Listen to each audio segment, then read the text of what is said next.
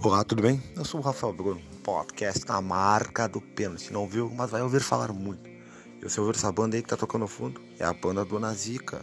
Está em todas as plataformas digitais, meus amigos. Banda com personalidade própria, não se compara um ao outro. É a banda Dona Zica. Tem seus integrantes: o Reinaldo, Janderson, Bernardo Danilo. Você vai achar eles no Instagram, Facebook. É a banda Dona Zica. Vamos para o nosso próximo apoiador, que é Leonardo Consultorias, consórcio e imóveis financiamento. Ele vai te dar uma questão. Caso na planta, ligue também. Ligue para ele, vai explicar tudo. Consórcio não é um bicho de sete cabeças. Tá guardando seu dinheiro aonde? Na latinha, debaixo do colchão? Não. Vá para Leonardo Bruno Consórcios e Imóveis. Ele está no seu contato. 98102 8977 contato arroba leonardobruno.com.br e no Instagram arroba leonardo.bruno que está sempre no centro da Argolo 467 sala 7 em Pelotas. Vamos agora para móveis rústicos que é a Marcenaria Carvalho. Marcenaria Carvalho foi criada para atender o público que gosta do estilo rústico. Traga sua ideia para nós. Estamos sempre prontos para um novo desafio. Marcenaria é Marcenaria Carvalho. WhatsApp 5399 91 17 5388. WhatsApp 539 91 17 5388. E agora, você quer um advogado competente? Então vá para Dr. Vinícius Mesco. Advogado com a OAB RS 102.789. Vá lá, ele vai atender todos os casos. Onde quer contactá-lo? é o 53999633032 ou o e-mail contato arroba viniciusmesco.adv.br enquanto o doutor na rua Doutor de Andrade 756 Pedro Machado ou na rua Anchieta 1978 sala 301 Pelotas. E também vamos para o nosso último apoiador, que é o Forduncinho da cidade, da Rádio Cidade Pedro Machado, DJ Maurício Gantes. Sempre o seu programa aos sábados, das 20 a 24 horas. Rádio, Rádio Cidade. Muito obrigado aos apoiadores na marca do pênalti. Fábio. Boa noite, Rafael. É uma satisfação estar novamente gravando o podcast na marca do pênalti. Desta vez com a participação dos nossos amigos Janderson Rodrigues e Roger Balboa no episódio 14. Aí, aí estão eles, no episódio 12, Fábio, que a gente vai largar depois. Episódio 12. Episódio 12. Nosso episódio que provisoriamente intitulado Boleiro, Cinema, Futebol e Nostalgia. Quero dar uma boa noite aos nossos convidados aí, Janderson Rodrigues e Roger Balboa. Se manifestem aí. Hoje é vocês. Alô, pessoal. Que satisfação estar aqui participando desse podcast sensacional que a gente já conhece, já escuta, somos fãs e hoje estamos aqui, né, Janderson, fazendo parte desse projeto com um prazer enorme. Aqui, Roger Balboa. Ao meu lado. Aqui, Janderson Rodrigues, também uma satisfação imensa poder participar desse podcast. Eu que gosto muito de futebol, né, Roger? Então, é, falar de futebol um pouco com os guris, também falar dessa nostalgia que já nos acompanha também há muito tempo, é um sentimento que a gente mantém guardado dentro da gente, e também falar aí sobre cinema, que sempre é bom. É uma satisfação falar com os amigos. Há muito tempo gostaria de gravar com os amigos. A gente acompanha o trabalho de vocês. O, Ro, o Roger acompanha o Diálogos do Isolamento, sempre trazendo conversas muito proveitosas. O Jando só acompanha desde o início da Dona Zica, então é um prazer estar essa noite falando com os amigos. E gostaria de dizer uma coisa assim, ó. Já era, essa entrevista já era para ter acontecido, porque eles estão voando, estão voando alto. E quando vocês aterrizam, é que nem o avião do Iron Maiden. Eu só não sei que é o Bruce, o Bruce Dixon para pilotar, mas são feras. Olha aí. Não, não, não, não, não precisa nos cobrir de elogio, porque o frio aí tá, tá grande, mas hoje tá, não tá tanto. é claro que a gente agradece esse, esse feedback, porque ao mesmo tempo que vocês nos acompanham, a gente acompanha vocês também. A gente sabe que o, o Na Marca do Pênalti estreou há, há pouco tempo, mas tem vários episódios muito bacanas. Todos eles a gente gostou, vale a pena acompanhar e a gente sempre indica, né? Sempre que tem uma live nossa, faço questão de já fazer esse lembrete para o pessoal, porque tem muito a ver também com o nosso trabalho. Porque falar de futebol, de certa forma, também é falar de nostalgia, principalmente quando a gente ativa aquelas lembranças daqueles times que a gente acompanhou desde que era criança, aquelas equipes sensacionais. De minha parte, eu, Roger, falando mais do Colorado e da seleção brasileira, que eu tive a sorte de acompanhar aí é, algumas Copas do Mundo que o Brasil arrasou, na época que o Brasil era realmente uma era temido, cara. O, realmente o Brasil era o país do futebol, né, Janderson? Ah, com certeza, Roger. Eu que também falam muito sobre o Colorado, mas a minha nostalgia do futebol vem um pouco antes ainda, porque eu lembro principalmente aí de dois, dois não, três times da década de 90 é, aqui do Brasil que marcaram muito a minha infância e marcaram sem dúvida o futebol brasileiro, que foi o São Paulo ali do início da década de 90, o Palmeiras também da década de 90, 93, 94 e o Grêmio, né, nosso arquirrival de 95, 96, onde eu sei, inclusive, a escalação de cabo a rabo do Grêmio e não lembro a escalação do Inter dessa mesma época.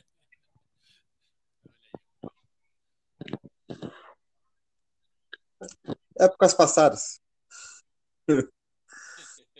São realmente equipes muito emblemáticas dos anos 90, né? O Grêmio foi uma equipe vitoriosa, mas não tinha tantos nomes de craques, eram, eram jogadores, entre aspas, comuns que em um conjunto geraram um bom resultado, mas o São Paulo e o Palmeiras, citado pelo Janderson, eram grandes equipes recheadas de craques. Olha só o Grêmio, por exemplo. Danley, Arce, Rivarola, Dilson, Roger, Dinho, Goiano, Carlos Miguel, Arilson, Paulo Nunes e Jardel. Exato. Gabaritou a escalação. E o banco de reservas, Janderson? Tinha o Emerson, tinha o Murilo, Rodrigo Grau. tinha, tinham eles ainda também. Alexandre Xoxó, Magno, é, Luciano, Magno, André Silva. Tinha um bom time. Wagner Mancini. Mancini realmente fazia parte desse elenco do Grêmio também, não, não recordava. Bom, mas vamos lá então, a mais a parte nostálgica do filme Boleiros. Fábio, o que, que tu preparou aí para nós aí? Bom, eu gostaria de a gente iniciar o nosso tema, falar como foi a única coisa que eu assisti ou li sobre o filme. Eu nem quis olhar nenhuma resenha para não ficar condicionado a dizer o que os outros já disseram. E a fala do diretor, do Hugo Giorgetti, que tem atualmente 79 anos de idade, numa entrevista em 2019, ele disse que fez o filme para lembrar como era o futebol há 30 anos atrás, como era o futebol quando ele era garoto. E eu vou perguntar para os amigos um questionamento. Vocês acham que o futebol, como algo que é enraizado à cultura brasileira, é representado à altura nas telas? É, vou começar aqui. Bom, para falar de futebol, né, cara? Futebol já teve aí, e ao longo da nossa vida, vários episódios aí memoráveis, seja do nosso time do coração ou não. Eu, eu acredito que a TV aberta sempre, claro, teve esse comprometimento com, com esse esporte, sempre levou até as pessoas é, vários jogos, vários campeonatos. Eu acho que o, o, brasileiro em si nunca esteve tão afastado do futebol. Se, claro, tem em sua casa TV, rádio, de alguma forma a gente tem uma ligação. Mas eu queria fazer a pergunta mais no enfoque se, tipo, filmes sobre futebol, o futebol é representado à altura. Mais uhum. nesse quesito específico.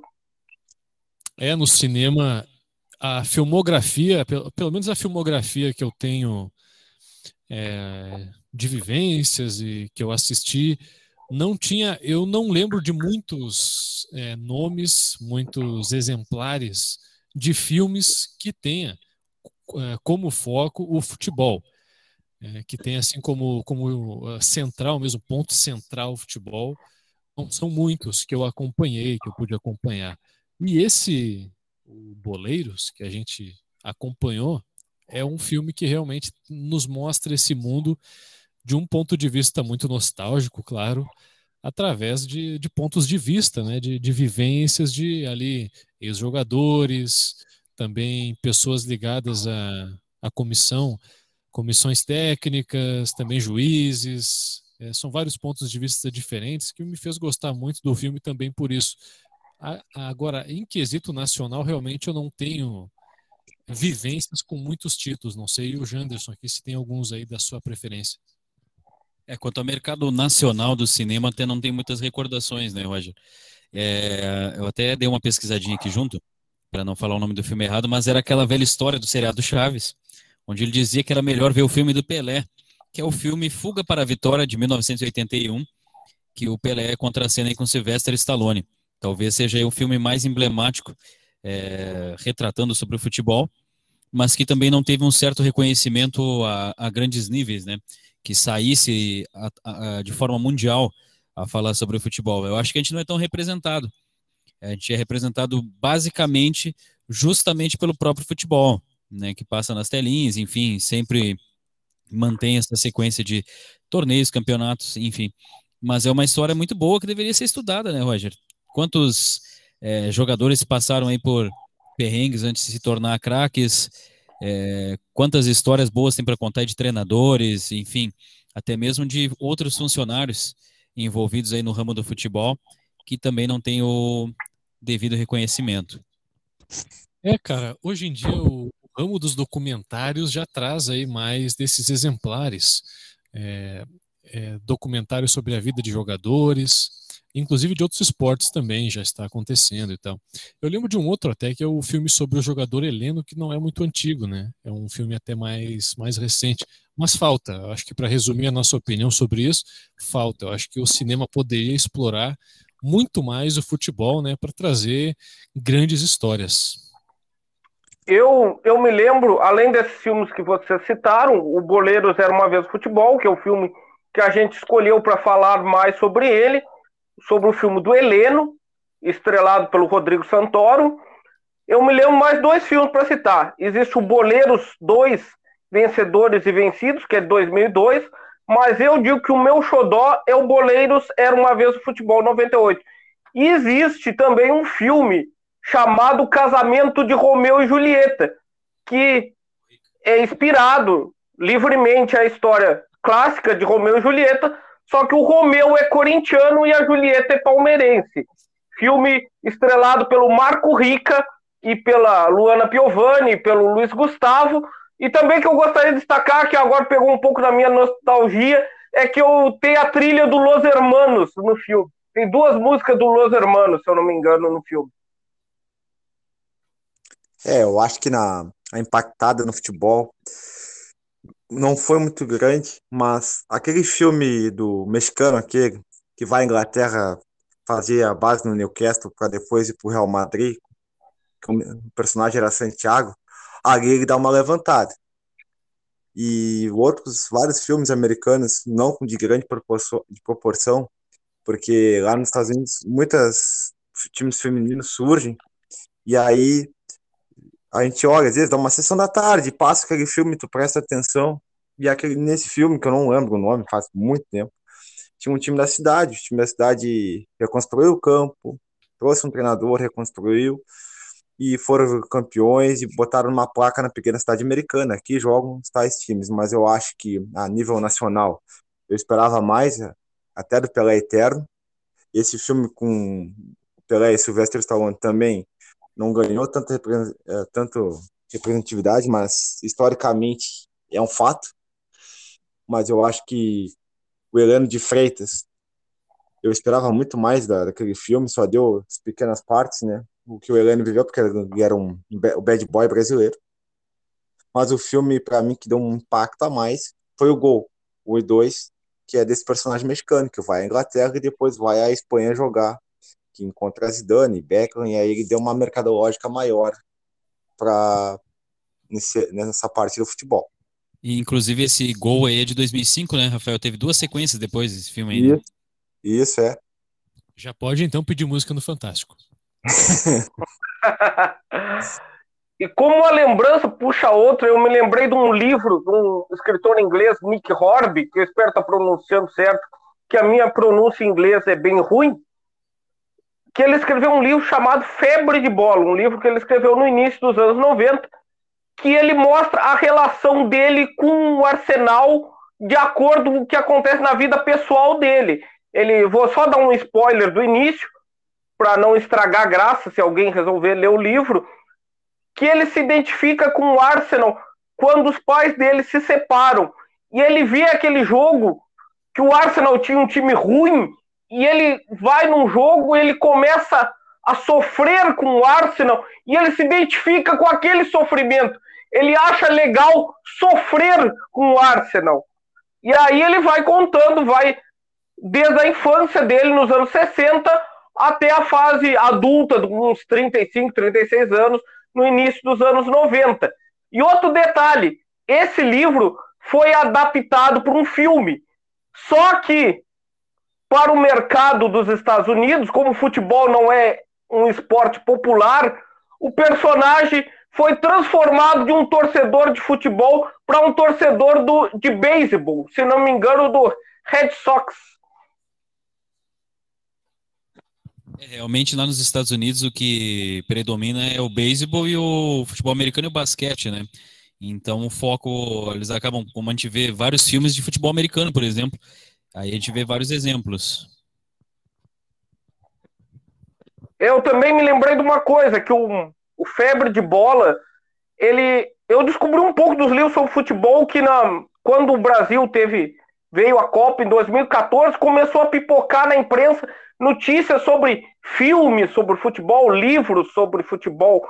Ele diz que na Inglaterra ele é, ele é considerado tipo, o precursor a lançar, tipo, numa literatura, vamos dizer, com L maiúsculo, o tema dos esportes, porque na Inglaterra, por causa dos hooligans, a classe média inglesa tem, tinha um certo preconceito com o futebol, porque o futebol estava muito identificado com a figura dos hooligans.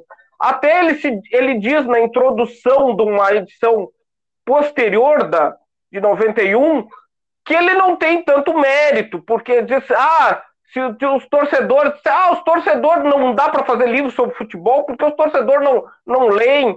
Ele diz que muita gente que, que gosta de futebol era que nem ele, que tinha curs, cursado a faculdade, que era pessoa vindo de classe média baixa, mas que tinha cursado a faculdade.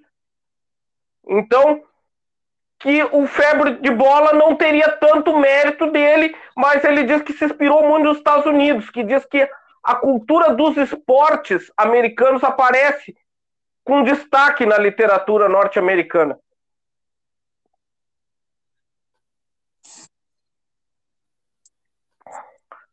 Bom, Guris, então eu queria lançar para todos quais foram as impressões iniciais do Boleiros Era Uma Vez o Futebol. É, é, eu gostei bastante do começo do filme, porque já deu para ver mais ou menos o tom que ele ia trazer. E claro, a gente que, para quem não sabe, a gente apresenta, e o Janderson, a gente apresenta um programa de rádio chamado Nostalgia, o seu baú da velharia, que a gente roda sucessos é, que tenham sido lançados apenas até 1999, né? De lá para cá, aí não. Vamos permanecer com pelo menos 20 anos aí de nostalgia. E esse é um sentimento que parece que é o que comanda o filme. Né? Quando aquele pessoal se reúne naquela mesa de bar ali, cada um trazendo suas lembranças, contando as suas histórias, não tem como a gente não perceber e não se ver naquela mesa também. A gente, junto com amigos também, debatendo, é, falando das nossas lembranças, o que, que marcou com relação ao futebol. E o filme mostra muito bem isso, é algo bem natural, não tanto que não tem muita explicação. O pessoal já chegando, já está ali, já segue conversando. Isso me chamou a atenção, é, que ficou super espontâneo mesmo. Quem já quem vai chegando já segue contando as histórias, já vai entrando naquele clima né, de lembranças e tal. E, e o filme traz isso muito bem. E ele conta, claro, ao longo do filme tem, tem histórias diferentes de personagens diferentes. É, não sei se podemos aqui dar spoiler, mas sem spoiler. Né, só aperitivos, que... só aperitivos. Só aperitivos. É, eu gostei de algumas histórias é, mais do que outras, principalmente a história a história do menininho, o rapazinho lá que tinha tudo para ser um grande jogador. Me chamou muita atenção aquela história e, claro, eu não posso deixar de falar aqui, como são só primeiras impressões, mas tenho que dizer que das minhas primeiras impressões o que ficou muito é, forte mesmo foi as interpretações, essencialmente dos atores já da velha guarda, né? O Flávio Migliaccio, o Rogério Cardoso também, que é outro grande ator, ambos já saudosos, né? É, isso de cara já me chamou a atenção. É, Roger, com certeza observasse muito bem que, principalmente as atuações aí dos artistas consagrados, também lá no. Mais pro final do filme também te vê o Lima Duarte interpretando muito bem aí um coach, um técnico, né? A Marisa Hort também faz uma participação muito boa. É, a, a, própria Denise Fraga, né? Também participa de forma muito, muito, muito bacana e vários pontos ali que foram muito interessantes, né, que representam realmente o que era o futebol, né, o que era o seu boleiro de verdade, né, trocar ideias. É, o Flávio Migliaccio, por exemplo, quando se emociona ao final do filme, né, relatando ali sobre é, é como passa o tempo, né? O tempo passa para todos, fica a saudade, justamente aquele sentimento de nostalgia dele também, né? De, de recordar, de ser como ele era quando jovem, quando jogador. E isso traz vários sentimentos para a gente, para o dia a dia também, para a gente usar como exemplo, porque a gente vai passando o tempo tanto com, com a rotina de trabalho, com cheio de tarefas, e a gente não vê o tempo passar, né? E quando a gente busca algumas memórias de quando a gente usava aquele calçãozinho, um Havaianas virado ali para jogar de, de, de goleiro ali, botar goleirinha feita de Havaianas, a gente recorda quanto tempo passa rápido, né?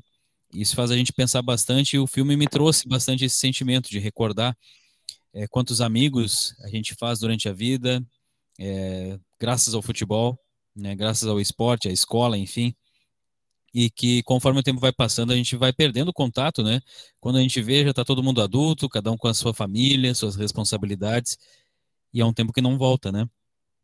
É, toda hora eu lembrava disso, cara, de quando a gente jogava futebol em frente de casa, no meio da rua, fazendo com dois chinelos as traves. É, e fui levado para aquele lugar, para aquele universo lá dos anos 90, no nosso caso, e, e vendo o que, que mudou desde lá. E a relação do futebol que a gente tinha lá e a que tem hoje, o que, que mudou também nesse aspecto. Então, quando a gente tem cenas como, por exemplo, essa que o Janderson falou, do ator ali que, que se emociona, lembrando de quando era jovem e era um grande jogador, mostra também isso, o lado que às vezes a gente não consegue controlar de uma nostalgia que nos machuca de certa forma, porque a gente talvez não saiba lidar tão bem assim com essas mudanças, né? É, e outro ponto, né, Roger? É... Outro ponto que a gente não observa é justamente o lado é, extra-campo, né? Fora do campo. A gente está acostumado a ver o futebol também, somente ali dentro das quatro linhas. Várias vezes a gente xinga, inclusive, o jogador, bah, como é que o cara fez isso e aquilo, e a gente não sabe por, pelo que passa, né? E isso é refletido justamente ali na, naquela história onde conta do rapazinho, do menininho ali, que vivia na periferia, vivia na favela, enfim, com várias pessoas em volta, né, pessoas não de boa índole, enfim, não tiveram tantas oportunidades e às vezes isso reflete até dentro de campo, né? Muitos jogadores passam por isso, passavam na época, passam ainda hoje e às vezes até uma puxada de orelha aí de um torcedor pode aí fazer com que é, esses sentimentos né, de angústia, de tristeza por uma infância ruim possam ser revividos. E isso pode ocasionar um desempenho ruim dentro de campo também. Uma coisa que o, que o Jantos destacou, que eu também pensei naquela cena que o personagem do Flávio Migliaccio se emociona, e é uma emoção até um pouco triste, assim, é que é o que se fala, que o jogador sofre duas mortes, né, o jogador de futebol. A primeira morte é quando ele para de jogar futebol, e a segunda é a morte definitiva, né? É, a parte também né, dos atores, eu acho, na, na, na, da emoção, quando eles levantam da, da cadeira todos ali, é, volta uma rotina. Eu tenho uma casa, eu tenho uma família, eu volto a viver, porque quando eles estão contando todas as histórias, eles estão no mundo para, no mundo deles, né? O mundo futebolístico, o mundo das lembranças, e nem todo mundo sabe. Mas para eles é tipo uma vacina, faz tão bem, quase todos os dias se reunir e, e se vacinar daquela história. A história faz muito bem, por exemplo, a, a história que o gurizinho agora vocês relembraram, a Cori também já é um outro lado que vinha crescendo, né? O, o antigo jogador da velha guarda era o professor, dava aula na escolinha. Só que a gente viu que já não aguentava, o personagem já não aguentava tão bem mais a Cori, porque as mães levavam os seus filhos, um toque de bola, né? E ele viu aquele, aquele jovenzinho, aquele, um futuro jo- jogador para ser um craque. Foi pego, né, pela, pela gangue ali, pelo tráfico, né? E a outra parte que eu, que eu, que eu achei muito parecido é o personagem azul, muito parecido com o Denner, fisicamente, que faleceu, né? Hã? Isso, exatamente, me lembrou isso também. Me remeteu agora a, a lembrar realmente do Denner, que jogou na Portuguesa, jogou no Grêmio, né? No é bem, Vasco. final. bem, bem retratado nessa parte aí. Não sei Esse- se vocês se. você- desculpa interromper vocês. Se vocês se ligaram que nos créditos finais, aquele gol do azul é, na verdade, um gol do Denner, que foi usado para ilustrar. Sim, sim, exatamente aí. Só que du- durante o filme me veio essa lembrança. E aí logo lá no quando eu vi aquele lance justamente quando tinha mesa redonda e eu recordei daquele lance ali que várias vezes passava aquele gol do Denner. Né? Porque o, o personagem, apesar do ator é, pra mim é desconhecido, mas foi muito bem feito. O, tipo, o, a- o personagem, né? Mas o jeito, assim, físico. E aí, como ele engana a, a Neidinha, né? A, a Denise Fraga com a criança, e o outro, ele manda o colega dele, né? Dá um pelé na, na, na mulher da mãe da filha dele, vai na rádio, deixa uma música pra ela, compra um carro, vai pro restaurante japonês para envolver na negociação pro futebol italiano, e ainda marca com a, com a amante ainda pelo celular e ainda é parado pela polícia e depois que olha para a carteira de identidade dele, o outro policial, aí o cara já entra numa, numa realidade Brasil, mas o cara já entra num outro, num outro tema muito mais fundo, senão o cara vai parar falar até amanhã sobre esse tema. Infelizmente é isso aí. Mas aquela parte do azul, eu fiquei muito emocionado porque, pô, eu vi o Dinner jogar poucas vezes, mas quando eu vi aquele gol, eu emocionei muito. E a parte do, do pessoal no bar, eu fiquei muito emocionado no final também, começo assim, cada um relembrando a sua história. Aquele o personagem do senhor aquele que era o Jair, que eu, pô, eu fui o Jair fulano, e hoje eu vendo persiano. Alguns aceitam ou não, mas foi assim que a realidade escolheu. Ou eles batalharam, mas estavam, mas se acomodaram ou não em suas vidas. Um, tinha o cara mais novo, aquele que seguia jogando, que estava quase veterano e jogando, pô, a história aquela no, Um mamamá. É, que conheceu o, o cara do elevador ali, que foi um grande ídolo do Náutico, o cara tava trabalhando. Mas o, o interessante do. É o risco de dar spoiler, mas, mas vou seguir. Que ele não conheceu o ídolo depois de ter, ter- do ídolo ter largado os gramados, né? Sim, é. Que ele aí perguntou: Tu é o fulano? Ele disse: Sou, era muito seu fã. E isso é verdade. Muitos jogadores passam despercebidos, né? Até hoje. É, e tem que, tem que ressaltar, gurizada, sem dar spoiler também, a participação especialíssima nesse filme que ocorre exatamente aos 22 minutos. Né? Aparece um, um personagem do folclore brasileiro, né? que quem acompanha a televisão brasileira essencialmente dos anos 90 vai perceber assim que olhar para ele. Ele está no personagem de um guarda, de um guarda não é nem guarda de trânsito, é um guarda de rua. Assim. Outra coisa mesmo. falou do, do Cons- jogador. conseguiu reparar quem era ou não, Fábio? Não, foi, não, nome da Esse detalhe, esse detalhe, acho que agora me escapou, me deu um branco agora. É o glorioso Gibe, é, famoso por fazer as pegadinhas do Silvio Santos lá no Topa Tudo por Dinheiro. Ele participa ali Ah. como um, como um motorista ali, né, de que estacionava os veículos na chegada do restaurante ali quando o Paulinho. Paulinho. Ah, né? Paulinho Majestade. Paulinho Majestade chega no restaurante. Pior, isso é verdade, é. Agora, relembrando a, a cena. Agora tu acho... falou. Ah, fala, Rafael, completa aí. Não, eu não, só tava comentando contigo antes, né? A cena do Paulinho Majestade eu achei assim. Gostei muito a entrada no restaurante, na mesma mesa, mesma bebida, na mesma comida, tratamento anos depois. O cara toca a mesma, o pianista toca a mesma música, né? Tratado no restaurante que foi estava bem vestido, né? Porque então foi tudo perfeitamente com o Paulinho Majestade sempre, né? Porque era um ídolo, um craque, um ídolo do jornalista que queria fazer entrevista. E eu, na minha interpretação ali do personagem do Cássio, Cássio Gabos Mendes ali, eu acho que ele percebeu que ele viu que o Paulo Majestade era pobre e não precisou mais fazer nenhuma pergunta. Ele só anotou tudo do Paulo Majestade e deixou embora. Que ele viu quem era verdadeiramente o Paulo Majestade. Eu, eu acredito que... que, ele, que ele saiu sem eu na minha interpretação. Agora é, é, bom que aí quem vai olhar o filme vê quem será que concorda com nós. Tu chegou a essa interpretação. Eu achei que ele acabou de ah, não vai ter como fazer entrevista. Vai ter que ser assim. Vou só tipo aproveitar que eu pude estar um pouco meu ídolo, jantar com meu ídolo, mas não tem como fazer a entrevista que eu queria fazer. Essa foi a minha interpretação. É, eu interpretei como é, basicamente como vocês falaram e também levando aquilo. É, será que todo momento deve, precisa ser registrado em uma gravação? Assim como no dia a dia, será que precisa ser gravado em uma foto, em um vídeo? Ou a gente deve gravar exclusivamente na nossa memória, né? São momentos que talvez sejam únicos e que a gente tem que guardar na memória e viver o, mo o momento, aproveitar aquele, aquele momento que ele teve de poder estar com o ídolo dele, nem que fosse por alguns minutos. Então ele preferiu, acho que, aproveitar aquele momento do que fazer o registro em si.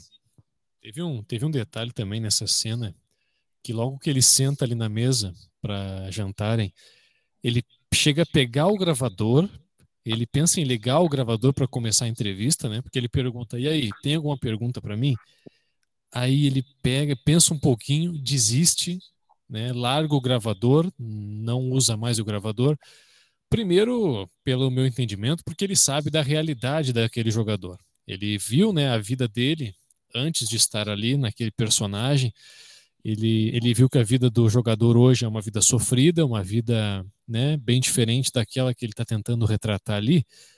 E também, como ele era muito fã, ele, ele saberia que, ao fazer perguntas sobre a vida pessoal dele, das duas, uma. Ou ele ia acabar falando da realidade totalmente diferente da vida dele, ou ele ia falar uma realidade outra que ele próprio, ele como jornalista, já sabia que não era verdade e ele talvez não quisesse transmitir aquilo para o interlocutor, porque ele saberia que não seria uma informação verdadeira. Então, acho que ele realmente preferiu viver a verdade daquele momento ali, sem perguntas, é, curtindo ali o momento mesmo, ao lado de um ídolo, né? Essa, essa opinião foi boa também, gostei disso aí também. A cena podemos destacar também que aquilo é nostalgia na veia, né? E como e define como é o sentimento da, da nostalgia, como eu vejo. Que para mim, tipo, a nostalgia é um sentimento agridoce. Não é algo totalmente feliz nem totalmente triste. Vamos dizer um exemplo, uma música dos anos 80 que eu gosto, que eu gosto muito do dos anos 80. Quando eu escuto, pelo um lado eu fico feliz, ah, que legal essa música. Mas por outro lado eu penso, talvez nunca mais se faça uma música como essa. E também outra coisa, falar no jogador ser desconhecido, o jogador, ex-jogador não ser mais reconhecido quando larga o futebol. Eu vou contar uma experiência pessoal. Eu estava com 12, 13 anos viajando num ônibus da Embaixador e estava folhando uma placar que tinha o título Gaúcho do Juventude, final dos anos 90. Aí um senhor viu que eu estava olhando a placar, se aproximou e mostrou uma pasta catálogo cheio de fotos, né? Ele tinha havido sido jogador, né? Aí eu me lembro que ele tinha um recorte assim pequeno, jornal um quadradinho pequeno que dizia Flávio e Nadir, os cobras do Grêmio. Esse senhor era o Flávio E aí depois ele tinha recortes com foto, com passagem de diversos clubes no interior do, do interior do Rio Grande do Sul. Eu até me lembro que eu pedi um autógrafo na, na passagem, autógrafo que eu guardei acho por mais de 10 anos. E até esses dias, quando a gente, eu e o Rafael começamos a gravar o podcast, eu contei essa história, né? Aí a gente não conseguia achar, eu já tinha procurado, não conseguia achar rastros do Flávio, eu já tinha procurado há anos, o Rafael procurou, e aí até falamos com um amigo nosso, o Luiz Arthur Jane Silva, que, que trabalha na Conexão Chavante em Pelotas, que ele conseguiu rastrear que o Flávio teria jogado na década de 50, 60 no Grêmio mesmo. Então foi essa sensação. Ele viu que eu estava com a revista Placar, que eu gostava de futebol, e ele se aproximou de mim e me mostrou aquela pasta que mostrava com riqueza detalhes da sua carreira no futebol.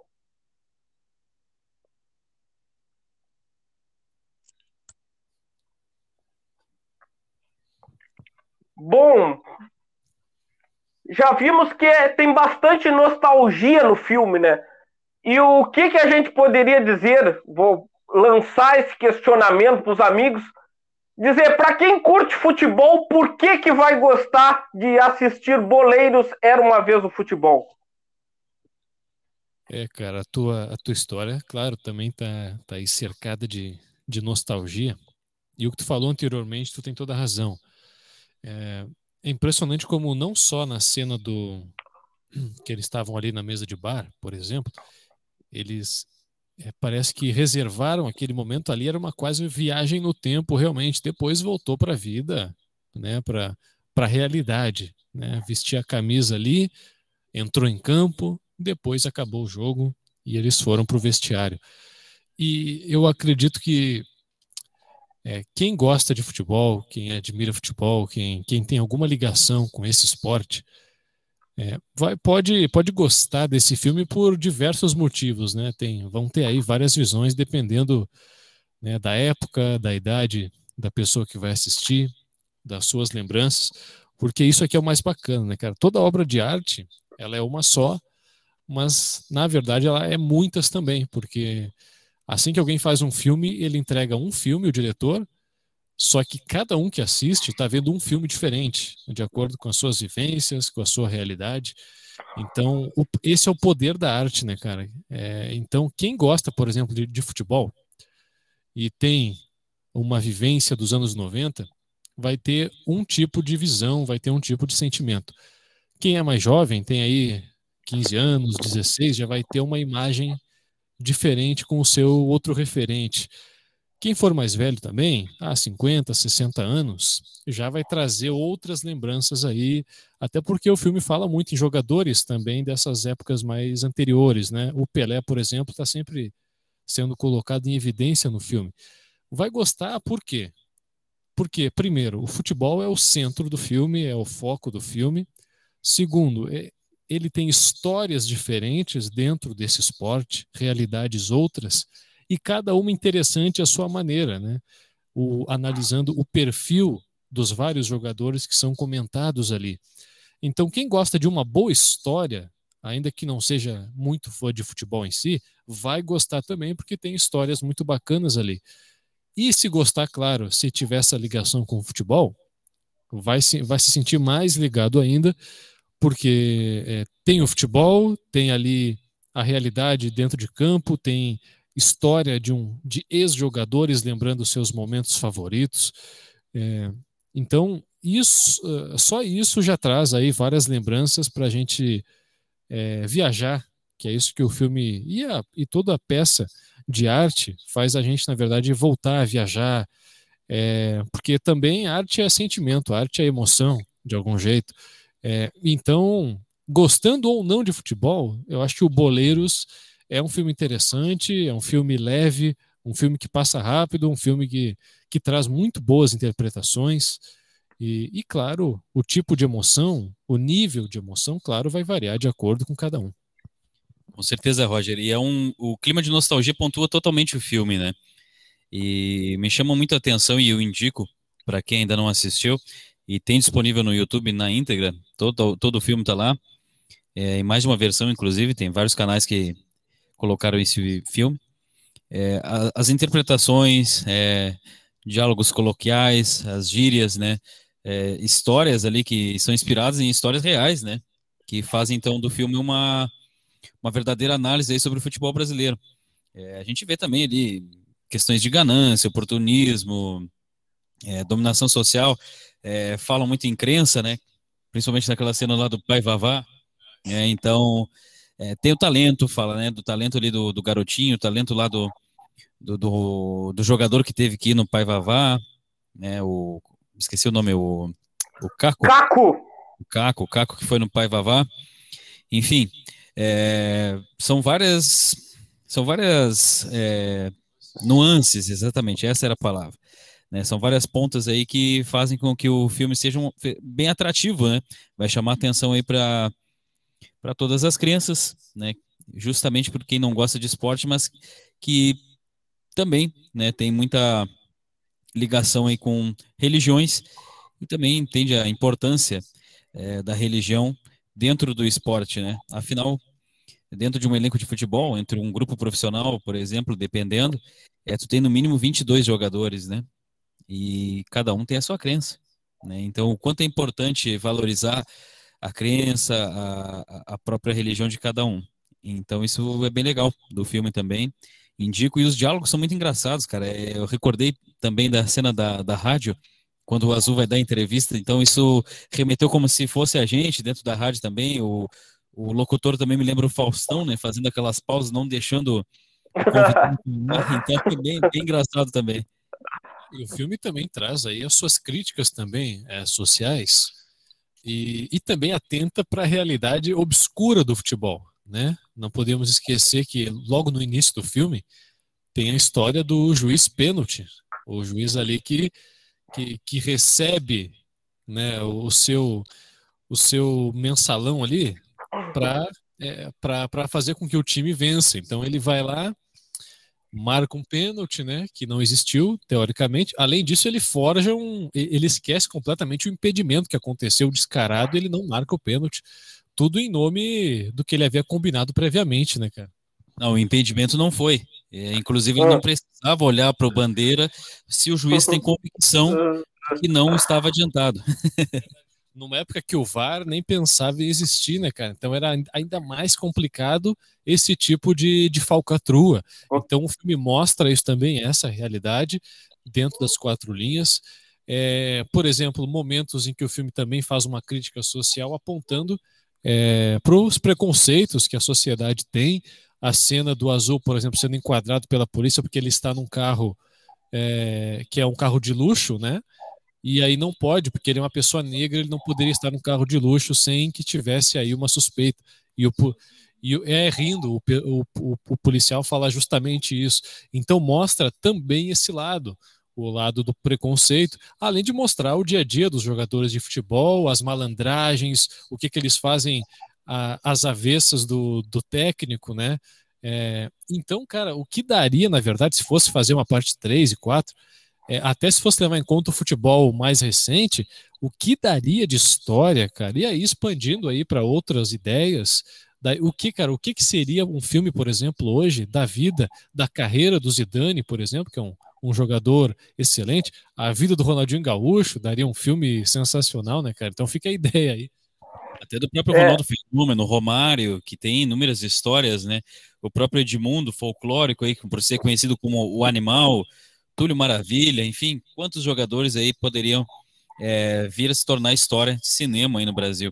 Outra coisa, Roger, já que tu tocou no assunto referente ao preconceito, realmente, até na mesa ali onde eles estavam debatendo, eles colocavam, né, que embora parecesse que tinha diminuído, não ocorria. E até um deles cita, né, que vai demorar 100 anos para isso mudar.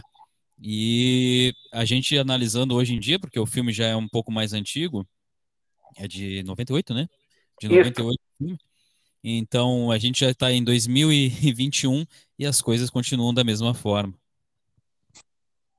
É, o que eu, é, eu achei, só, só complementar, Fábio, que eu achei já do que é o âncora hoje aí.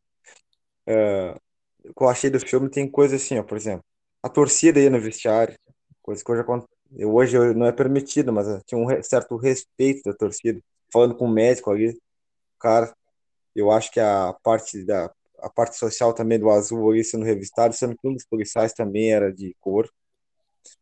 Uh, a parte tem que ter um juiz ladrão, né? Isso é esse, esse, mas agora tem o VAR ladrão, né? Tá acabando.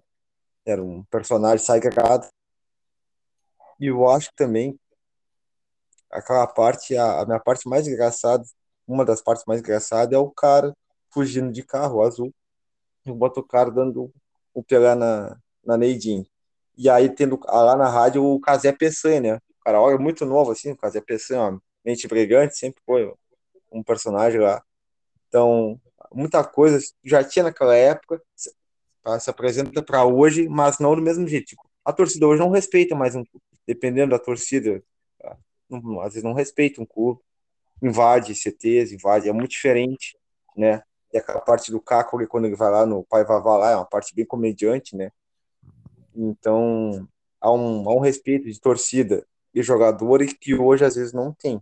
É um, Eu até ia fazer essa referência também, Rafael.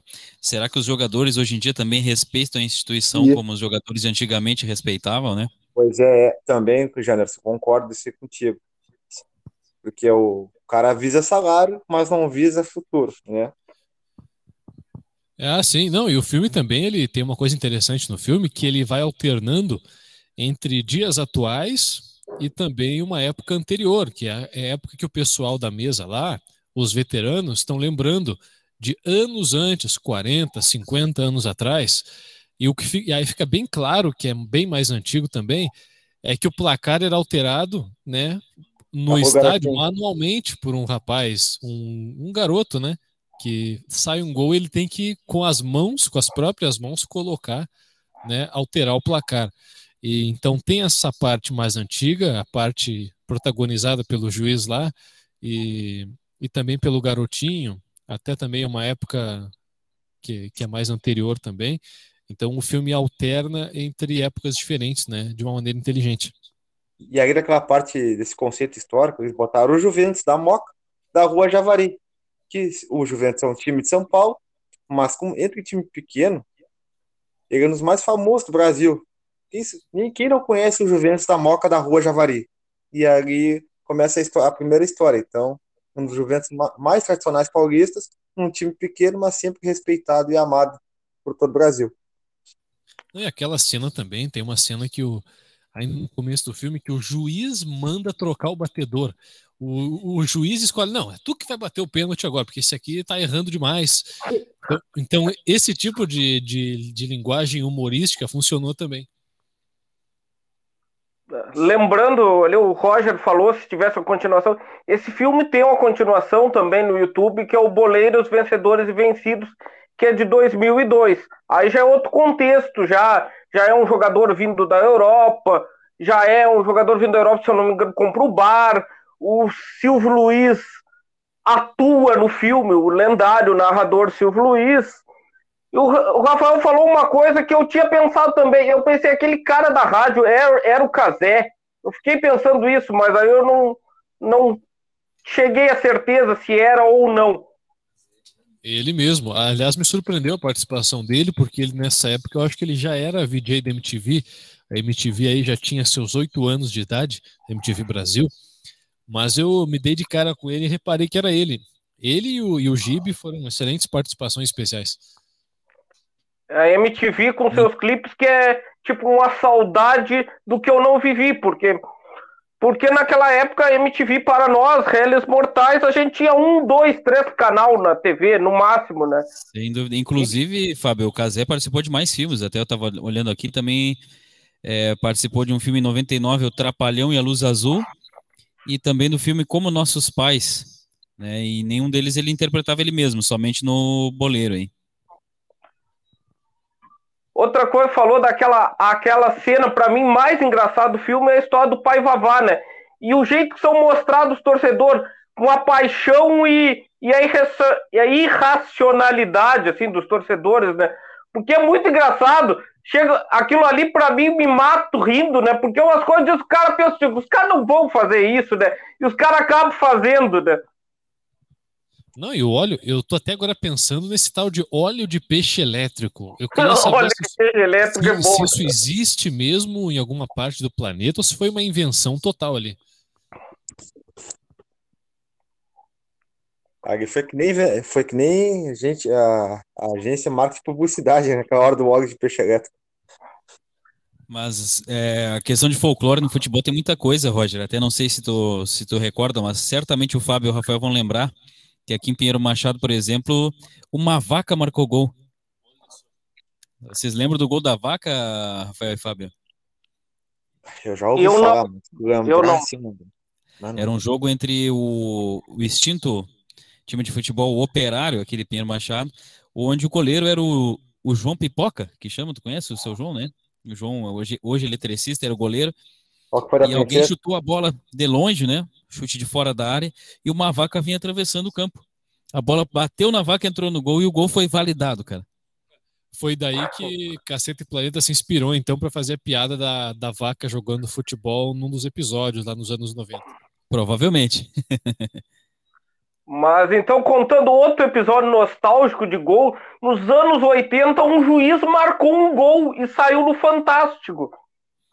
Porque o cara chutou no gol, o juiz estava mal colocado, a bola bateu nele enganou o goleiro.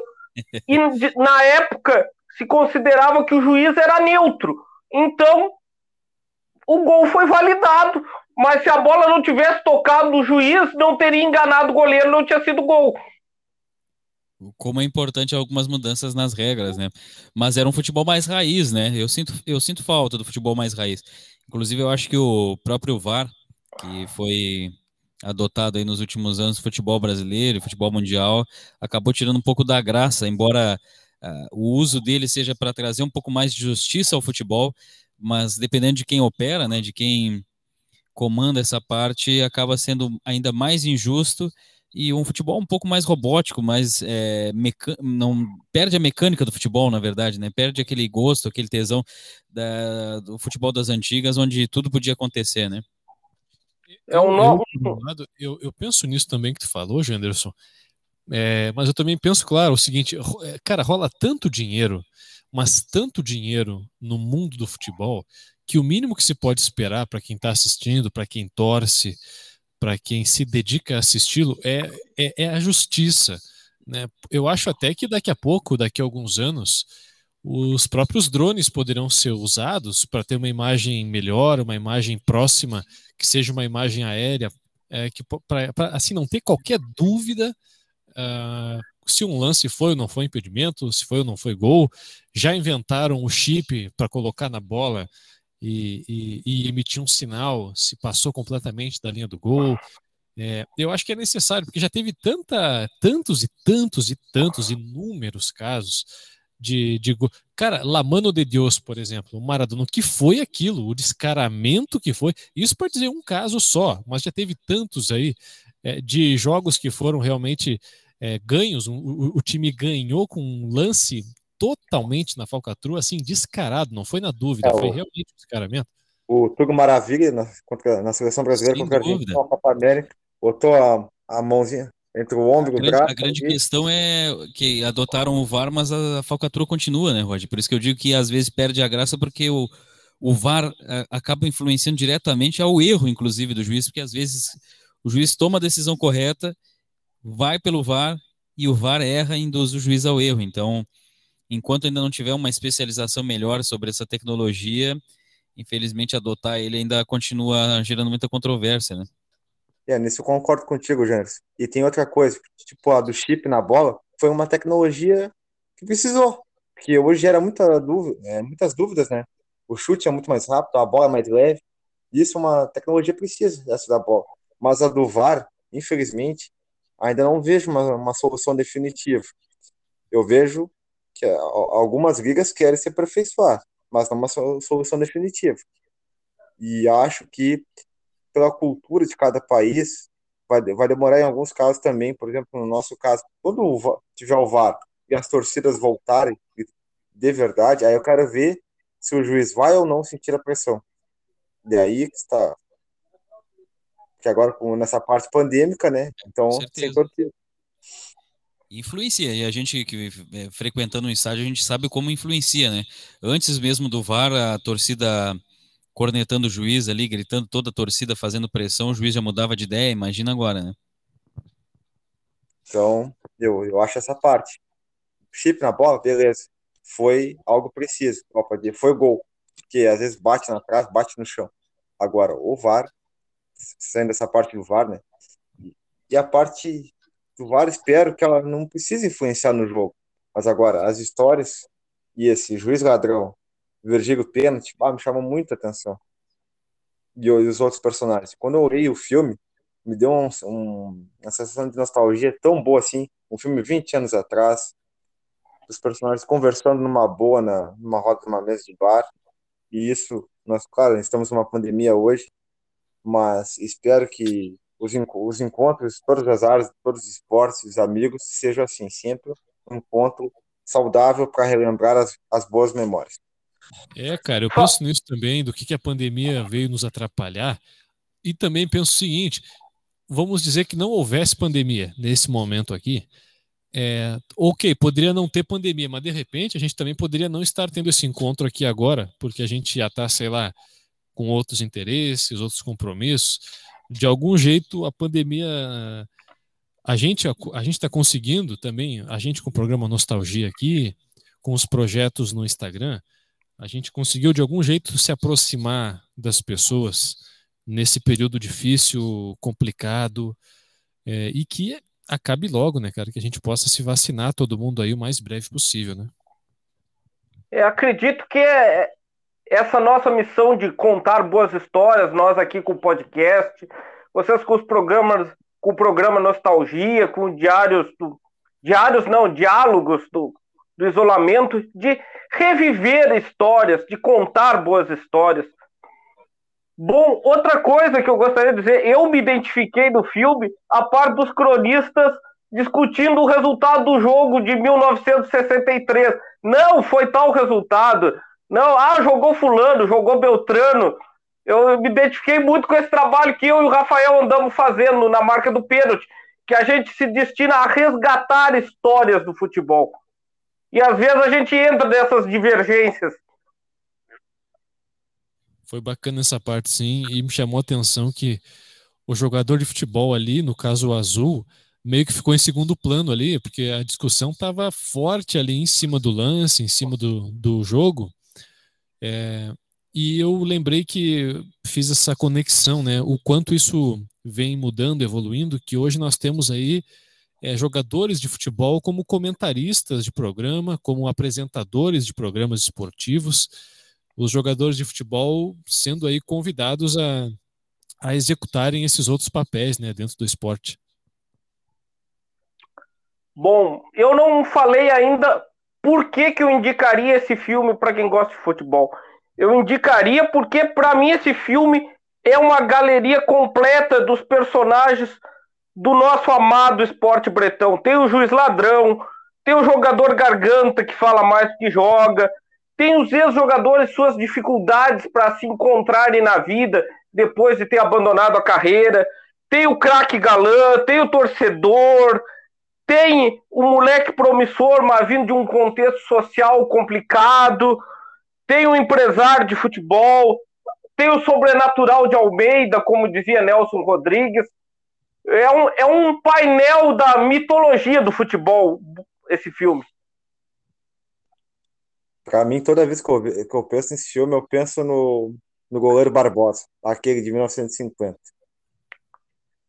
Que a história dele é muito, foi um grande goleiro para grande pra época. Tem um curta-metragem aí, né, brasileiro, se eu não me engano, estrelado pelo, pelo glorioso Antônio Fagundes. Se eu não me engano, é um curta-metragem que, que é, mostra ele em duas épocas, ele adolescente e ele já adulto, idoso, acompanhando esse, esse jogo né, do Brasil contra o Uruguai, né? Ele tenta mudar o resultado do jogo, eu assisti. Isso, isso. Ele, depois de idoso, ele tá revivendo aquele momento de novo e ele grita lá, Barbosa! Só que ele não consegue evitar o gol. Não, mas sabe por que também, Rock? Porque depois trouxeram a, a, a história à tona e o Barbosa foi num programa de TV junto com o São Marcos. O São Marcos era o goleiro da época, era recém-pentacampeão mundial, e lá humilde, humilde aquele senhor. Por que, que o senhor tomou o gol? Por que, que na época?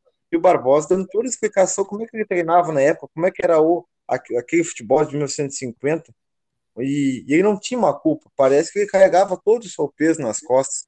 E isso, por isso que eu me identifico com essa história do Barbosa.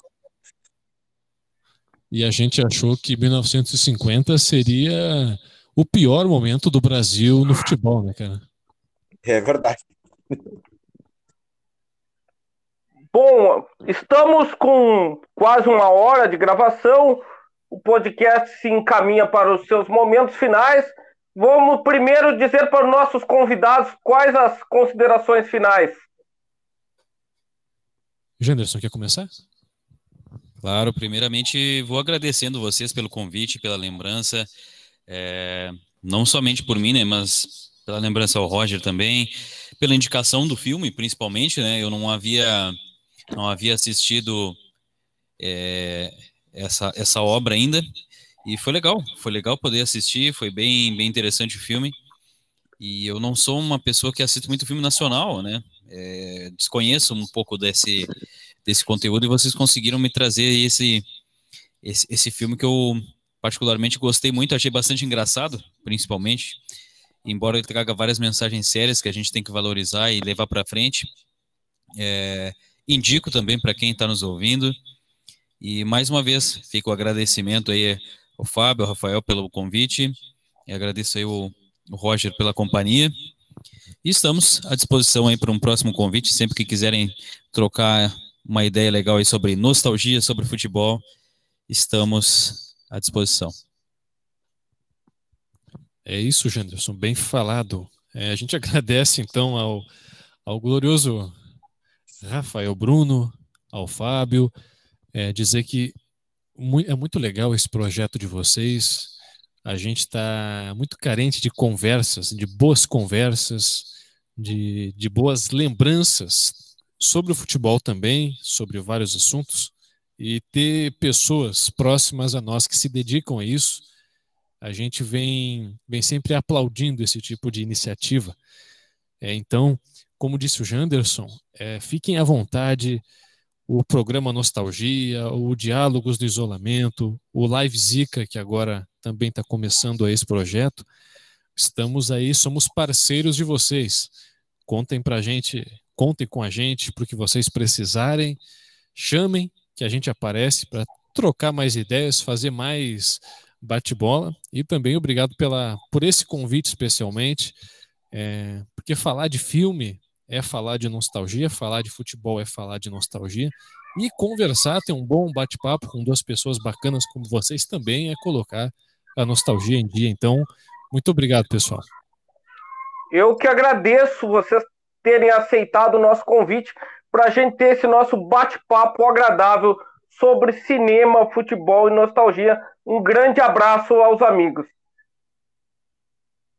Olha, da minha parte, eu estou muito feliz hoje de ter feito esse episódio. Já o meu amigo Fábio, que vem comigo nesse projeto, a Janders, que às vezes a gente conversa, e, a, e ao Roger também, que o, o Janders e o Roger, desculpa, são grandes amigos, e se, se der mesmo, não será nem a primeira e não será nem a última vez. Iremos nos encontrar mais, fazer mais podcasts ou lives. Estamos aí. E na marca do pênalti, ficar sempre à disposição a vocês também. Não, muito Boa. obrigado. Só pela parte 2, então, hein? Hein? Por que não? Por que não? Tá aí, Quem ó, sabe? Resolvi lançar uma, uma ideia. Quem sabe depois a gente vê o Boleiros 2 e faz outro podcast outro episódio. Claro, claro. E se surgir outras ideias ligadas ao futebol, né, a gente também estamos aí para falar do futebol de ontem, de anteontem também, né, Janderson? Ontem, anteontem e de séculos passados. Ah, eu queria só parabenizar, parabenizar o Janderson, que ele estava na live de ontem. Parabéns aí, tá tomando corpo no teu time aí. Parabéns, cara. É, cara, eu tô, tô virado no, no, no Homem Live, digamos assim, né? Porque eu tô com vários projetos. Até já vou fazer um merchan aqui, né, cara? O Janus tá virando um influencer colorado. Tô quase isso, só não quero ser um baldaço da vida, né, cara? É. Mas então, é, toda terça-feira eu participo da Grenal Total. É uma página no Facebook e no Instagram onde a gente é, sempre participa com o gremista e o Colorado para debater sobre o futebol atual, né? Trazer notícias. E a partir das quintas-feiras, agora dessa quinta, amanhã já, a gente começa um projeto novo na página Gigantes Colorados, que é justamente para entrevistar ex-ídolos colorados. É, se tiver a oportunidade também de entrevistar algum jogador atual, algum dirigente, enfim, a gente vai estar tá conseguindo trazer. Então, toda quinta-feira, a partir das 9 horas, a gente vai estar tá entrevistando alguém também. Gostaria também de fazer um merchan agora, já que estamos ao vivo para a Rádio Nostalgia. Parece que não não, tá confirmado, mas acho que sábado vamos fazer uma live da equipe na marca do pênalti. E na semana que vem, estamos combinando, hein, não sei se na semana que vem ou na outra, estamos combinando com a conta arroba Grenaleiros. Também fazer uma live na marca do pênalti com a arroba Grenaleiros aí, que nos, recebe tão bem, postam nossas mensagens. Então, só fazer um pequeno merchan também. Boa, gurizada. Então, aguardamos vocês para a gente fazer um outro momento aqui, inclusive aqui pela rádio também, a gente fazer de repente aí um é, Ronaldinho Gaúcho, vida e obra, dibre e obra do nosso bruxo, também da história, hein? falando, em, falando Ronaldinho Gaúcho, eu tenho uma, uma história para contar. Eu fui a, eu ia muito a Porto Alegre, eu tinha um padrasto. E lá tem um bairro da Zona Sul do Lami. Eu ia ao Campo Novo. Lá dizem que o Ronaldinho Gaúcho começou a jogar no Lami e tinha um senhor assim, ó, perto da cerca do campo. E o meu tio disse assim: vai lá, tio do Ronaldinho Gaúcho. Perguntei pro senhor, ele disse que sim. Todos já perguntavam para ele, não sei se era febre ou não. Na época que recente tinha surgido no Grêmio. E eu fiquei lisonjeado. Pô, eu tô no gramado onde o Ronaldinho Gaúcho começou a jogar no campo. Porque eu sou fã do Ronaldinho Gaúcho, mas a minha equipe da outra marca do pênalti não é muito, mas eu sou. Os caras chamam, os cara chamam de nominável, mas eu sou fã do cara. Olha, eu, eu sou é... suspeito a falar. Mas eu tenho para dizer que o Ronaldinho Gaúcho é o maior jogador da história do futebol. Não foi mais porque não quis, hein? Mais assim, habilidoso, pelo menos. Ele é o maior jogador surgido no Rio Grande do Sul, mas eu me nego a dizer o nome dele. Viu? isso é mágoa, isso é mágoa. Com certeza, mas. Eu não carrego essa mágoa, porque. Pô, isso é um outro debate. Dá um outro, dá um, dá um outro debate e aí eu me transformo no, no, no Mauro César Pereira, então deixa ó. E aí, só para só contar a história que eu fui no, lá no Ami, lá. Onde o Ronaldinho Gaúcho começou a jogar. Porque saber que o Assis, eram muito ligados. Então, só para constar, eu acho que isso me cativou sempre. Eu lembro disso até hoje. Faz mais de 20 anos que eu vou que eu não vou lá. E eu, isso me cativa até hoje. Porque é um mito da Fala por ti, não é meu ídolo. Não, eu sei que. Cara, eu sei... cara pra mim, o Ronaldinho Gaúcho, ele sim é o jogador que tem alegria nas pernas, cara. O meu ídolo no Grêmio com a camisa dessa é o Douglas. mas é verdade. Uma história também. Tem bastante coisa para contar. Oh. Bom, Guris, eu acho que agradecer novamente a, a vocês, nostalgia, sem palavras, sem palavras mesmo. Desejo